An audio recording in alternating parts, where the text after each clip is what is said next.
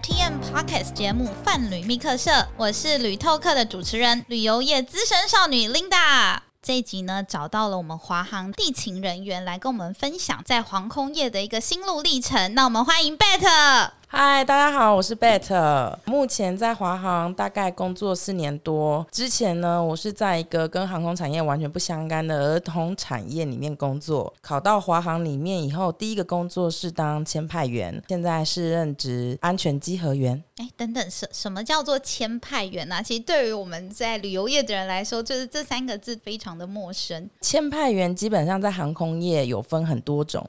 我负责的第一个单位，那个是空服签派员，基本上就是安排一些空服员的行程，他的班表跟大家有时候会听到的抓飞，就是空服员被抓飞的行程安排，都是签派员的工作。然哦，所以就是如果临时有人请假，然后你们需要去抓一些空姐，就是马上的去候补上飞机的一个工作职位，就是有是你们的工作。对，还有他们每个月的班表都是我们的工作。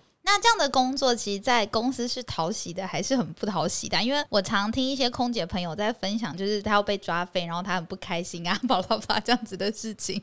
基本上，这个工作就是有好的一面，因为你知道抓飞呢，有那么多空姐抓飞，就是有人很开心的自己被抓到哪个班，可能有些人就不开心，他自己被抓到飞哪个班，这样算是让空服员又爱又恨的一个单位吧。突然想到，应该有很多空姐就是想要排一些长线的班，可以多赚一点钱。他们会不会就是使劲他们各种招式去巴结你们，让他们排到一些比较好的班？嗯，其实大部分空服员都还蛮认命的，就是安排什么班表，他顶多就是用公司的规定去换班。可是当然会有一些空服员真的会很想要某一些班，或者是他有某一些家人的生日啊，他希望排开，所以他就会巴结签派员。比如说送礼啊，或者平常对你很好啊，或者是送你一些很名贵的东西。哎，这可以播吗？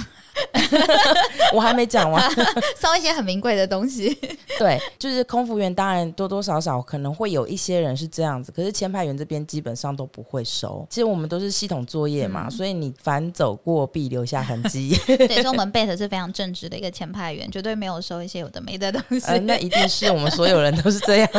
对，那刚刚有提到，就是除了签派员之外，你你还有另外一份工作，就是现在做一个职业的转换，是安全机核员。那其实我们听到这几个字，也是不知道你的工作内容是什么。因为对我们一般大众来说，可能航空业我们认识的人非常的狭隘。就像我们比较常遇到的空姐，跟一般我们在 check in 的时候有地勤在服务我们，或者是我们常常在那个很多高薪排行榜上面有看到的机师。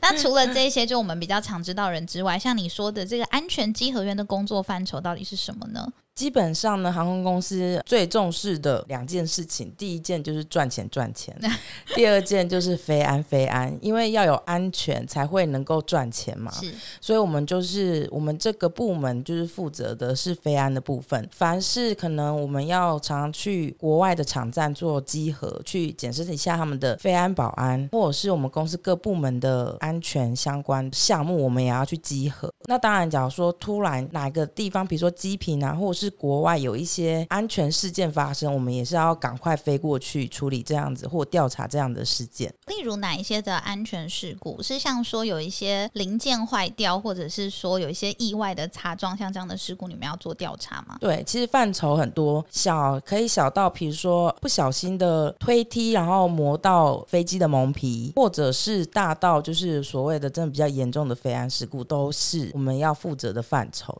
很多人都会很羡慕进入航空业，是很多人的一个梦想。好奇的问贝特说：“像你一开始进华航，是本来就是想要做这样子的工作吗？还是你一开始其实有别的想法？例如说，很多人想要考空姐、考地勤，或是考机师，类似这样子。其实刚开始最想要的是要考机师。哇，对，机师真的是很多人的梦幻工作。对，因为机师当然就是给大家形象，就是社经地位高啊，然后最重要就是制服很帅。没错，而且钱赚超。超级多，对，然后有就是跟空姐混在一起啊，那就是大家就是对于电影或者是一般的形象是这么觉得。那那时候会想要考机师，就是从小很喜欢交通工具，我自己觉得我自己很会开车。大学毕业以后一直寻寻觅觅，不知道要做什么事情。那总不能跟父母说我想要开计程车吧，这样我会被打死。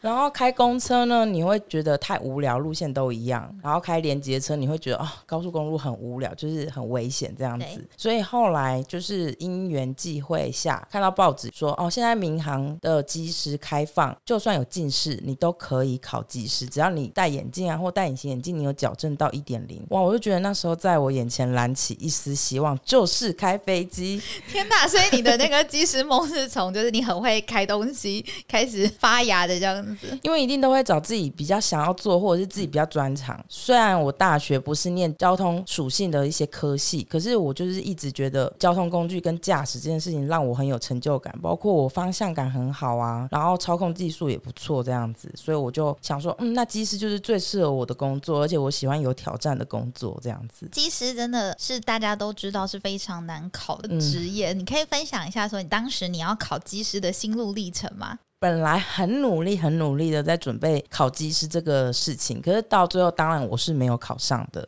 我就分享我准备的过程好了。当然，机师就是很重要的，就是外语能力。那时候我是先本来打算从自训机师开始，所以我去美国待了三个月。呃，我想问一下，机师除了分自训机师之外，还有另外一个选项是什么？基本上你要成为机师，可以是自训机师，然后再来就是培训机师，大概就是这两个途径。那当然还有另外一个途径，就是你原本是空军飞官，转训下来变成民航机师。了解，所以一。一般的自训机师就是我自己准备好了这些相关的课程跟学习的证照，我就是去应征。那另外一种叫做培训培训机师，就等于是有点像是像华航，如果有名额开出来，然后去争取这个名额，然后但是会有华航出钱栽培你，是这个意思吗？对，基本上培训机师当然是嗯，每个人都觉得这个是一个零成本的事情，可是他就是要过关斩将，考题非常难，然后筛选非常严格。对，所以后来你选择就是自训。机师这条路这样，可是后来去就是我去美国找飞行学校评估下来，他的学费真的真的太高了。所以一般如果你想要当一个自训的机师，要自己准备多少钱才有办法就是上了这个完整的飞行训练呢？考到 CPL 就是商业飞行执照的话，大概连生活费、学费加起来大概三百万吧。哇！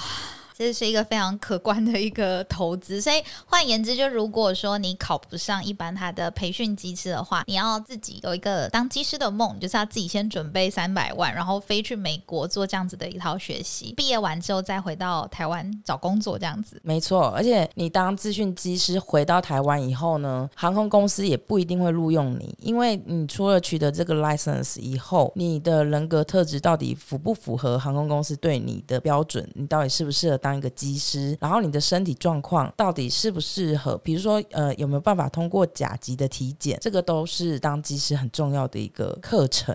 体格这个是比较容易被量化的。那刚刚贝特你有提到一个是特质，那请问就是如果我想当机师，我需要除了像刚刚考试的那些项目跟 license 都得到之外，我还要什么特质才是当机师必备的？当机师的话，可能大家的印象就是要临危不乱。除了这个之外，航空公司基本上它是非常希望遇到问题一定要反应。可能会有很多人在面试的时候，为了要 cover 一下自己的缺点，他会讲一些掩饰。是自己的性格的事情，你能够展现自己的缺点，反而航空公司会很喜欢。因为你在飞飞机的时候，只要你有遇到问题，你却假装你懂，你没有讲，那其实对于飞安是一个很恐怖的事情。所以，光是这个人格特质就可以筛选掉很多人。然后再就是必须要很守规矩，你不可以太有，就是在执行一些 SOP 的时候，你不能太有自己的想法。因为航空有很多就是照着流程走的 SOP 是一定要照着执行的，没有办法就是跳脱一般的框架，就是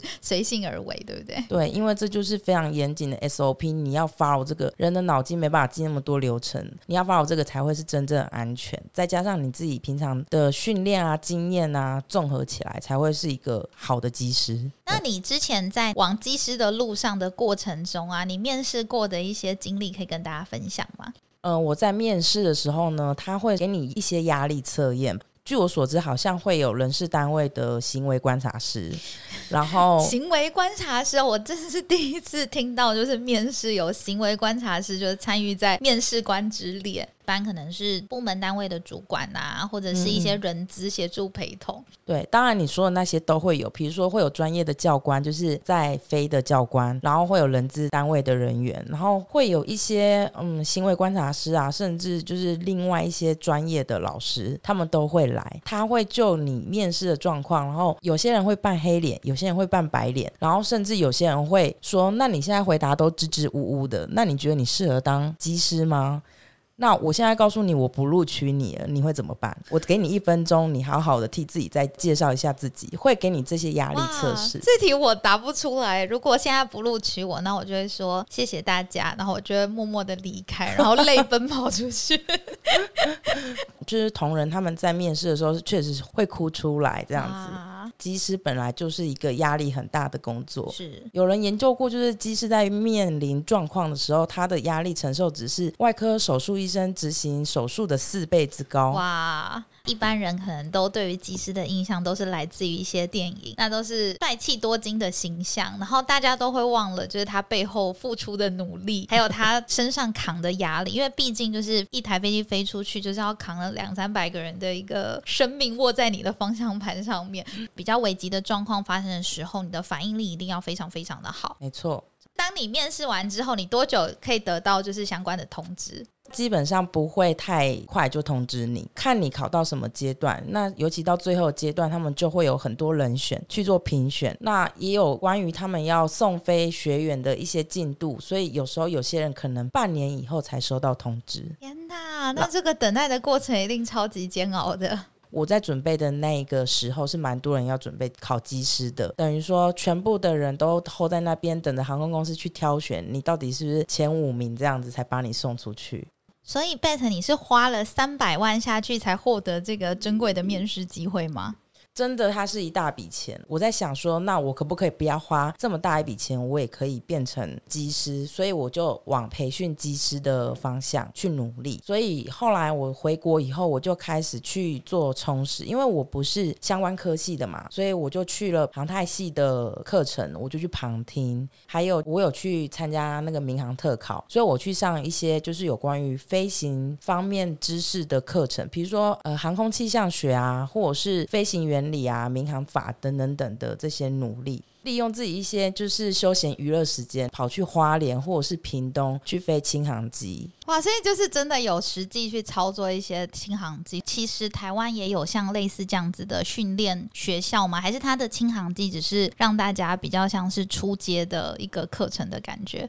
基本上，你假如说有时间可以长期在这些，比如说屏东、花莲飞行场地的话，你是可以去上轻航机的课，取得轻航机的驾驶执照。那可是因为我没有这个时间，所以我只是有零星的时间下去做一下体验，顺便训练一下自己飞行的感觉。因为我知道未来我要考培训机师，有一关很重要，就是你的手眼协调，一些对于飞机的原理都要比较清楚。所以可以透过这样子的操作，让你自己比较快。去上手，对，然后包括我还会去一些可能模拟舱，然后去做驾驶训练。哦，模拟舱最近真的很红诶，有点像是电动玩具的感觉，但是它是在很多百货公司楼下就可以看到一个模拟舱小体验，所以大家就很多人都有这种航空梦想。这样听起来，贝姐真的是为了这个机师梦做了非常多的努力。到了最后，最后我就是失败了。我觉得还是没有考上机师。不过就是因为有这些的累积，我前面的笔试或者是体检或者是手眼协调这部分我都有通过。可能到最后就稍微有那么一点人格特质不符合吧，我自己承认。什么人格特质不符合机师呢？我还印象很深刻，就是我在面试的时候，然后有一个教官，他就很轻松的问我一题，他说：“呃，假如说你现在是驾驶，你停在红灯前面，后面有一辆救护车，他想要通过，因为他要把病患送去医院，你会不会稍微往前挪移？就等于说你会闯红灯，你愿不愿意？”照一般的常理，我就是会把车子往前面挪一点点，让救护车可以快速通过。这是我的答案啦。我的答案也是，而且我。吗？当下就马上被严厉的纠正，因为呃教官讲说，那你知道你闯红灯有可能后面会造成更大的伤亡，也不一定哦。所以这个东西就很显示了，机师基本上就是要 follow 法规、follow 纪律等等等。所以机师是一个非常严谨的工作，所以基本上就算你通过了所有的考试跟测验，那如果说你这个人的人格特质没有根深蒂固的觉得规矩还有 SOP 是一切的话，你可能就很容易在最后一步跌一跤的感觉，是这样子吗？对，没错。最后的面试，就是已经到第几关的面试，还会碰到这个题目？呃，这个我记得我好像倒数第二关，对，哦，所以真的是最终的面试了，算是最终面试，然后最后就是综合评量。其实基本上最后一关就还 OK，可是最难的就是倒数第二关这个，因为他要给你一些压力测试。倒数第二关被刷掉了。对，没错，所以那时候真的是超级伤心的，就是那时候的感觉是有点类似失恋，比失恋还要更痛苦。只要提到机师、航空，然后眼泪就啪啪掉下来，这么夸张？对，我记得我好像沉淀了三天，我才敢拨电话跟我爸妈讲，然后一接起电话，我就是马上哭。哇，因为就是很有一种自己追寻很久的梦想，而且你也做了非常多的努力，然后瞬间是有人把你的梦想摧毁的那种感觉。对，就是大家可以。想想象就是，假如说你跟你女朋友已经交往好几年了，然后突然分手，你生活是完全没有重心，因为这两三年来你可能都是在为这件事情努力，而且那时候有一个规定，就是假如说这次 fail 的话，你要隔一年以后才可以再重新报考，而且上的几率就不会像第一次那么高。所以，所以它不像是一般的重考生，就是可以一直重考，一直重考，一期一期的这样子。对，潜规则的话就是只有两次机会。哇，所以人生只有两次机会可以考。考上机师，所以在如果说你前面有记录是没有成功的话，你就势必就是要放弃这个梦想，这样子。没错，所以那时候真的很伤心，然后还甚至跑去山上沉浸了好几天，沉淀了好几天才恢复过来，对着空谷大叫说：“我要当机师！”这样子。对啊，我后面该怎么办？我 那后来就是你放弃了这个机师的梦想之后，什么样的因缘机会让你还是进了华航这间公司呢？沉淀完以后，我就告诉自己要振作嘛。那那时候就不管了，所有有关于航空的工作，我都愿意去投履历，愿意去试。包括比如说空厨啊，包括修护工厂啊，包括一些货运，就是航运方面的公司，我都投。就是任何看得到飞机、摸得到飞机的工作，你都愿意投入这样子。因为那时候就是真的很喜欢飞机，所以也会想要当机师。那既然没办法，那我就靠近他一点，这样子再看看有没有机会。可以当机师，很不巧的，我那时候投的每一家履历，我都是碰壁。后来有到了华信航空，他就终于请我去面试。然后面试这个工作就刚好是跟我现在的工作属性有点像，非安方面的集合。那那时候就是很开心啊，笔试通过了，面试也通过了。然后面试完以后，主管也跟我说，那应该就是你了。我们的报道时间大概是几月几号？那你可不可以配合？啊，终于圆梦的感觉是不是？对，超开心，就觉得哦，终于让我。找到一个出路，可是呢，就不巧的刚好遇上了华航首次的大罢工。天哪，那个我非常有印象，因为那个时候我们在那个旅行社工作，然后当时因为罢工，就有非常多的航班被 can 掉，旅客可能回不来或是出不去，然后我们就忙得焦头烂额的。但是当时华航也受到非常多的影响，嗯，没错，像人员的一些裁减，所以变成说这一波的罢工让你没有办法再进去华航。对，因为一旦罢工，然然后罢工的结果是，呃，华航全面答应空服员的要求，代表之后的财政非常吃紧，所以人事冻结。我有积极的再去追，再去询问说，那我目前哪时候可以报道啊？可是后来得到的结果就是，因为现在人事冻结，所以就很抱歉，目前就没有要录取你了。这样子，天哪！所以你就再次的跟你的航空梦就是 say 拜拜。对，那时候真的是万念俱灰，就觉得好，老天爷要挡我路，是不是？不能进航空业，没关系，我去做别的，就有点赌气。所以你有再去山里面就是想冥想了三天吗？没有，因为就是那一次打击太大了，所以后面。的打击都不算什么。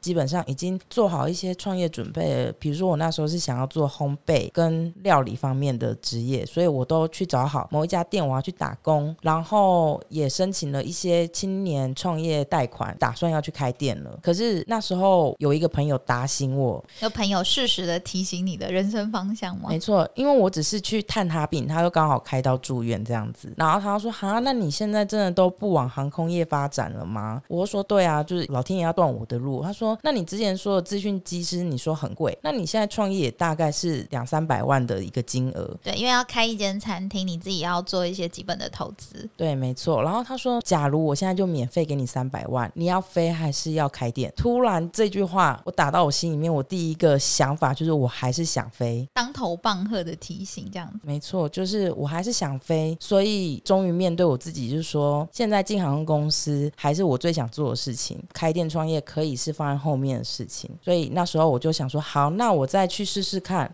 投了一份履历，然后不抱希望，投了华航的签派员，没想到就上了。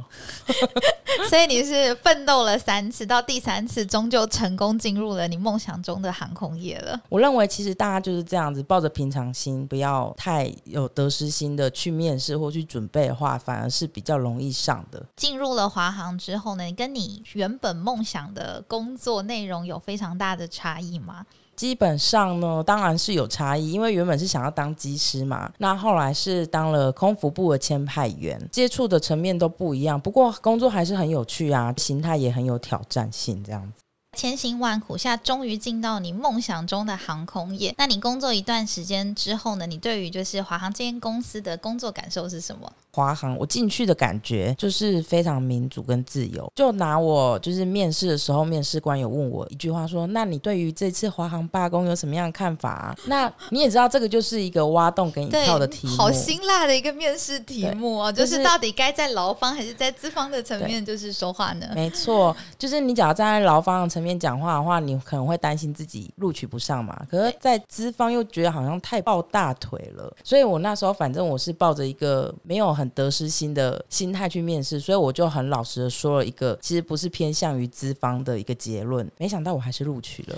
所以你怎么回答？我就说，嗯，基本上罢工是一个民主的表现。我认为罢工是没有不好的，可是当然资方劳方不想要弄到罢工这样子两败俱伤，所以我认为双方都会有自己的话语权。这个是大家在私底下可以再做更好沟通，就不会发生罢工的事情了。哇，还是那个其实面试你的那位人资他自己有参加罢工这样，那应该就不会来面试我了。他应该就会在南。南京东路上，也是挖了一个问题给你这样子。对，所以你就从这样子的面试问题，然后我回答这样子的结论，他们还会愿意录取我，代表在华航里面你是可以比较能够勇敢表达你自己意见，不会像在嗯有行啊，就是绿绿的，好像当兵这样子，绿绿的好像当兵是。然后我开玩笑的啦，就是基本上我们这边真的蛮自由的。比如说还有一个制度，就是我们有一个内造制度。比如说，你在这个部门待一段时间，你就会有资格去考别的部门的职缺。所以公司其实是鼓励大家做部门的转换跟转调，互相学习嘛。没错。可是，在某一些航空，他可能不是那么希望你这么做，因为在这个工作你已经驾轻就熟了，所以再把你放到别的部门，等于从零开始，他又要重新招新的人。对啊，因为大部分的公司应该都是这样子的思维，因为毕竟重新的去 training 一个人，他要需要花大量的人力跟时间，才有办法。法把他就是培训起来。对，就我所知呢，像某家航空公司，就是你有某家 某家嘛，那么多家，台湾也只有三家。所以他假如说真的，你从 A 单位要调到 B 单位，要么你真的很有人脉，要么你就是真的很有那个 B 单位的专业能力，不然你一辈子就会待在 A 单位。大部分航空公司都是这样，可是我们公司是有公开透明的招考制度，算是很民主自由的一个体现吧。而且大家可以看到罢工嘛，不管机师罢工或空服员罢工，这就代表我们公司是员工很有话语权的，所以才真的可以跟资方站在一个很持平的角度上面去。去对谈，时罢工震惊了台湾的劳工界，就是觉得哎，台湾竟然也可以做罢工这件事情，原来可以这样玩啊！对，为劳工发声，我觉得是非常不一样的创举。但是也在罢工的情形之下，看到了华航的向心力，因为当很多空姐在罢工的同时，退休的资深空姐们就是加入了飞行的行列，就是让所有的旅客还是正常的可以搭飞机出国或者是旅行回来。这样，我觉得这件事非常的感人。对，基本上大家可能有时候看到新闻就觉得啊，天啊，他们好像在做戏哦，怎么可能就那么老，然后还这样子奋不顾身跳出来力挺华航？可是我说真的，老华航人真的很团结，然后他们对于华航是一种家庭的情感。比如说我的前辈，他的妈妈、阿姨、爸爸都在华航工作，所以他说华航喂养我们一家人。天哪，所以就是一个 家族事业的概念，就是从老到少都是在华航这边就是生长。对，所以他们真的有一些老的空服员，甚至已经当到座厂长，他们没关系，他们罢工说他们跳下来，他们可以去服务客人，然后只为了让这班飞机飞出去这样子。所以在华航里面，就是同事跟同事间的交流也是非常密切的喽。同部门当然是非常密切，然后我们其实也有一些额外的活动或公益活动，可以让各个部门的人都可以互相认识对方这样子。华航算是大家感情都还不错，民风开放，所以大家什么话都敢讲 的一个公司。有什么可以爆料？是 就是华航有一句名言，就是华航里面没有秘密。哦，那至于秘密的话，就是你进华航就会知道了。但是也要考得上华航啊！就是大家对航空公司都非常的憧憬，但是我们也知道考试的过程是非常艰难。已经尝试了三次之后，终于进了航空业，做了派遣员之后，那是什么样的因缘机会让你转到安全机核员？有一句话叫“冥冥中注定”，有让我越来越相信这句话。因为其实我那时候要考机师的时候，我每次去拜拜，我都说我想要当机师，然后不求说赚大钱或什么的，只求就是可以维护非安。到最后做了这份工作，就真的让我实现了最后那句话“维护非安”。哇！所以神明有听到你的声音，只是后面那一句而已，就是让我没有听到，就让我换一个形式来做这件事情，这样子。哦，这样很棒啊！就是怎么。样都是起码有达成你最初的一个理想。对，呃，那时候要当机师，所以让自己都会有一个概念，就是说当机师虽然很帅，或者是大家看起来光鲜亮丽，可是基本上它最重要就是你能够扛起飞机一整架旅客的人，然后让他们平安的落地，这个是一个很有成就感的事情。所以这也就是为什么我后来会到这个新的部门，因为它也是在每一个环节都要顾虑到每个部门的安全，那才可以让飞机真的可以顺利降落。了解，因为一个航空公司的飞安部门，我真心觉得是一个很重要组织。因为很多人会在工作的时候，就是没有注意到自己哪一些 SOP 没有做好，所以你们的工作就是尽力的辅助他们完成这样子的检核嘛。那像我们也知道是在疫情之下，你们要怎么去做好像各个外站的一些安全的飞安检测呢？因为现在都在台湾没有办法出国。对，因为我们其实像华航有很多的外站，比如说客运站或货运站，基本。上定期都要飞出去做集合。那现在疫情的关系，我们就改成远端集合，比如说用视讯啊，或者是用一些 email 啊文字档，请他们传送我们需要的资料，然后再跟他面对面的视讯，请他做一个答复，我们就大概知道他们目前飞安或者是场站营运维持到什么样的部分，这样子。哦，所以你们的集合也因应疫情，就是变成线上化这样子。对啊，其实基本上国际都是这样子。像我们前一阵子有一个国际性的，就是外面的集合要来集合华航公司，那他们也是用一个远端视讯的方式来做集合。除了机核之外，我们最近有看到一些关于航空业的消息，就像是国泰航空就是在近期有宣布了裁掉了八千五百个员工。那其实对比那个国泰的这样的状况，其实华航啊还在今年就是有增加香港线的一个航班，然后每周的北中南还增加了十二个航班。所以对比之下来说，就是差非常多。因为一间航空公司大裁员，然后另外一间就是华航还在做增班的动作。所以我觉得就是华航。的这样子的经营是非常的特别的，因为什么原因可以让华航在这波疫情下面呢，就是有站稳一席之地？华航就是有一个很庞大的货机机队，那我们的货运量算是世界排名在前面的，所以基本上这个货机就是在疫情期间，大家的不管是防疫用品啊，或者是各方面的货运需求就会增加，那这也就是带动我们华航的营收冲向新高。以全世界的航空业来说，这是 Alta 这边的那个国际的新闻哦。现在目前全世界只有四间航空公司有在赚钱，其中有两间就是台湾的航空公司，就是华航跟长荣。那就像我们想象的，就是一般我们的客机要转变成货机，那对你们安检的工作来说，会变得很繁琐吗？会耶，疫情这部分我们改变了很多作业流程，所以我们的各方面安检或者是作业上面的评估变得更繁琐。比如说我们现在有客机载货嘛，那大家可以想象，就是你们平常坐的位置，然后现在是在一些符合它 size 的货物，我们不能够乱塞，我们有安全上面考量，包括座椅它承重的是几公斤呢？货物堆叠不可以超过一个成人的高度，绳子要怎么绑，这个货才不会乱晃，等等等。等等等，我们一切准备就绪，还要请民航局针对于不同的机型，它都要我们示范的绑法。捆绑货物就变成你们很重要的一个工作指标之一了。对，因为就是要绑得好 才会安全。哎，真这是真的，我以前没有想过的问题。因为本来以为就是一般的客机改成货机，应该是只要把扶手搬起来就可以很轻松的装载，所以变成说我本来以为就是华航的航班因此而变多，真的就是全部靠货运的关系，所以有很好的营收。国内两家航空公司对于疫情这一波反应都算快，所以我们很快就是有客机改货机，然后或者是客载货这部分的改变。那除了就是呃机型的一个改变之外，那华航的内部就是你自己在里面工作的人，你有特别感受到从疫情前跟疫情发生之后，公司有做什么比较大的一个改变吗？刚开始大家应该有看到什么新闻说雪崩式的下跌，我们的营收。那可是后来到后面一季，我们的营业额又拉上来，这样子，员工基本上还是会受到一些，比如说减薪啊、无薪假啊这些的影响。我们公司员工还算蛮乐观的，因为可能有些人是蛮期待一个无薪假，或者是呃可能一周只有上班四天，那他们就可以短暂休息一下。所以大家其实对于这样子的呃上班时间。安排还蛮喜欢的，那当然薪水有减少一点点啦。不过我觉得华航有很多员工真的是家世背景不错，是来交朋友的，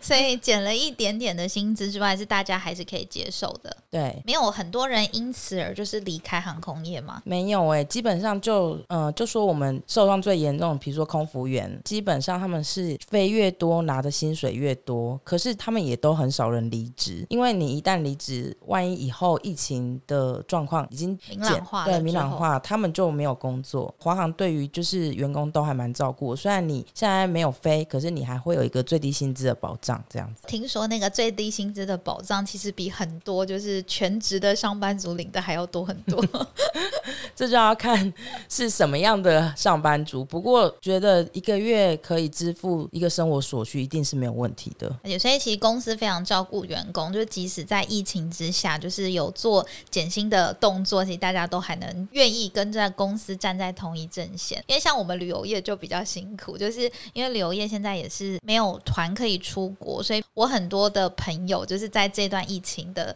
影响之下，就完全离开了旅游业，就可能去做 Uber 啊，然后 或者是做一些兼职的工作，因为认为这一波疫情可能不会这么快的复苏。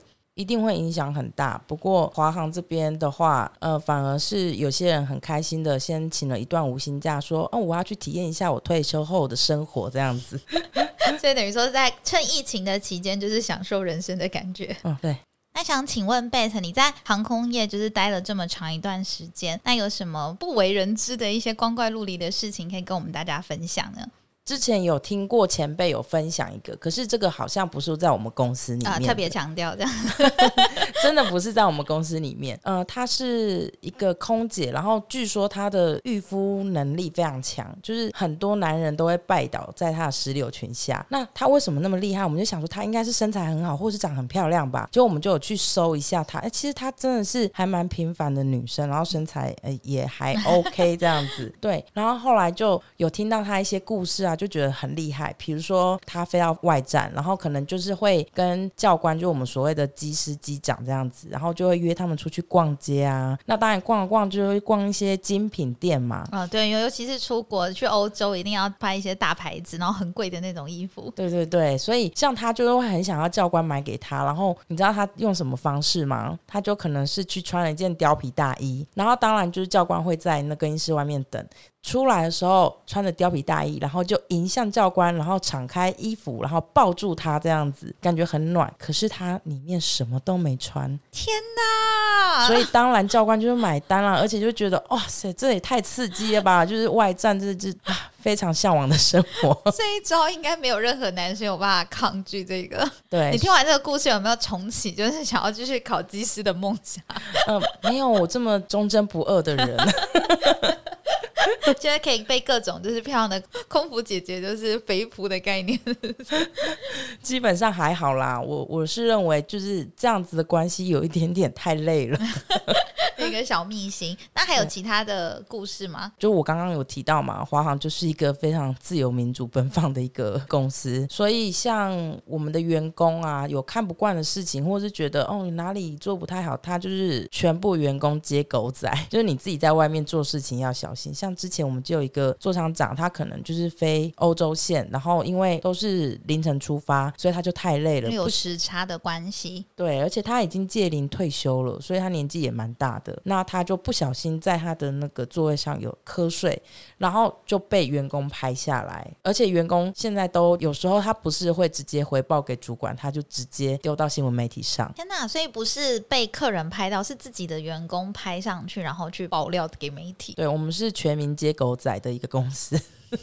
所以这样子是有好有坏啦，就是会觉得说，哎，你怎么都没有按照那个流程回报主管？可是也不错，就是大家都会做事小小心心的这样子。嗯，因为在航空业真的要有很谨慎的一个心态，才有办法把飞安还有飞行的一切的 SOP 做到最好，服务所有的人。那我们今天很谢谢贝特来跟我们分享一下航空业的秘辛。那喜欢我们的朋友，记得要订阅由 RTM 赞助制作的泛旅密客车频道。如果你们有什么想要知道的旅游业秘辛，也欢迎到脸书留言给我们哦。谢谢大家，拜拜，拜拜。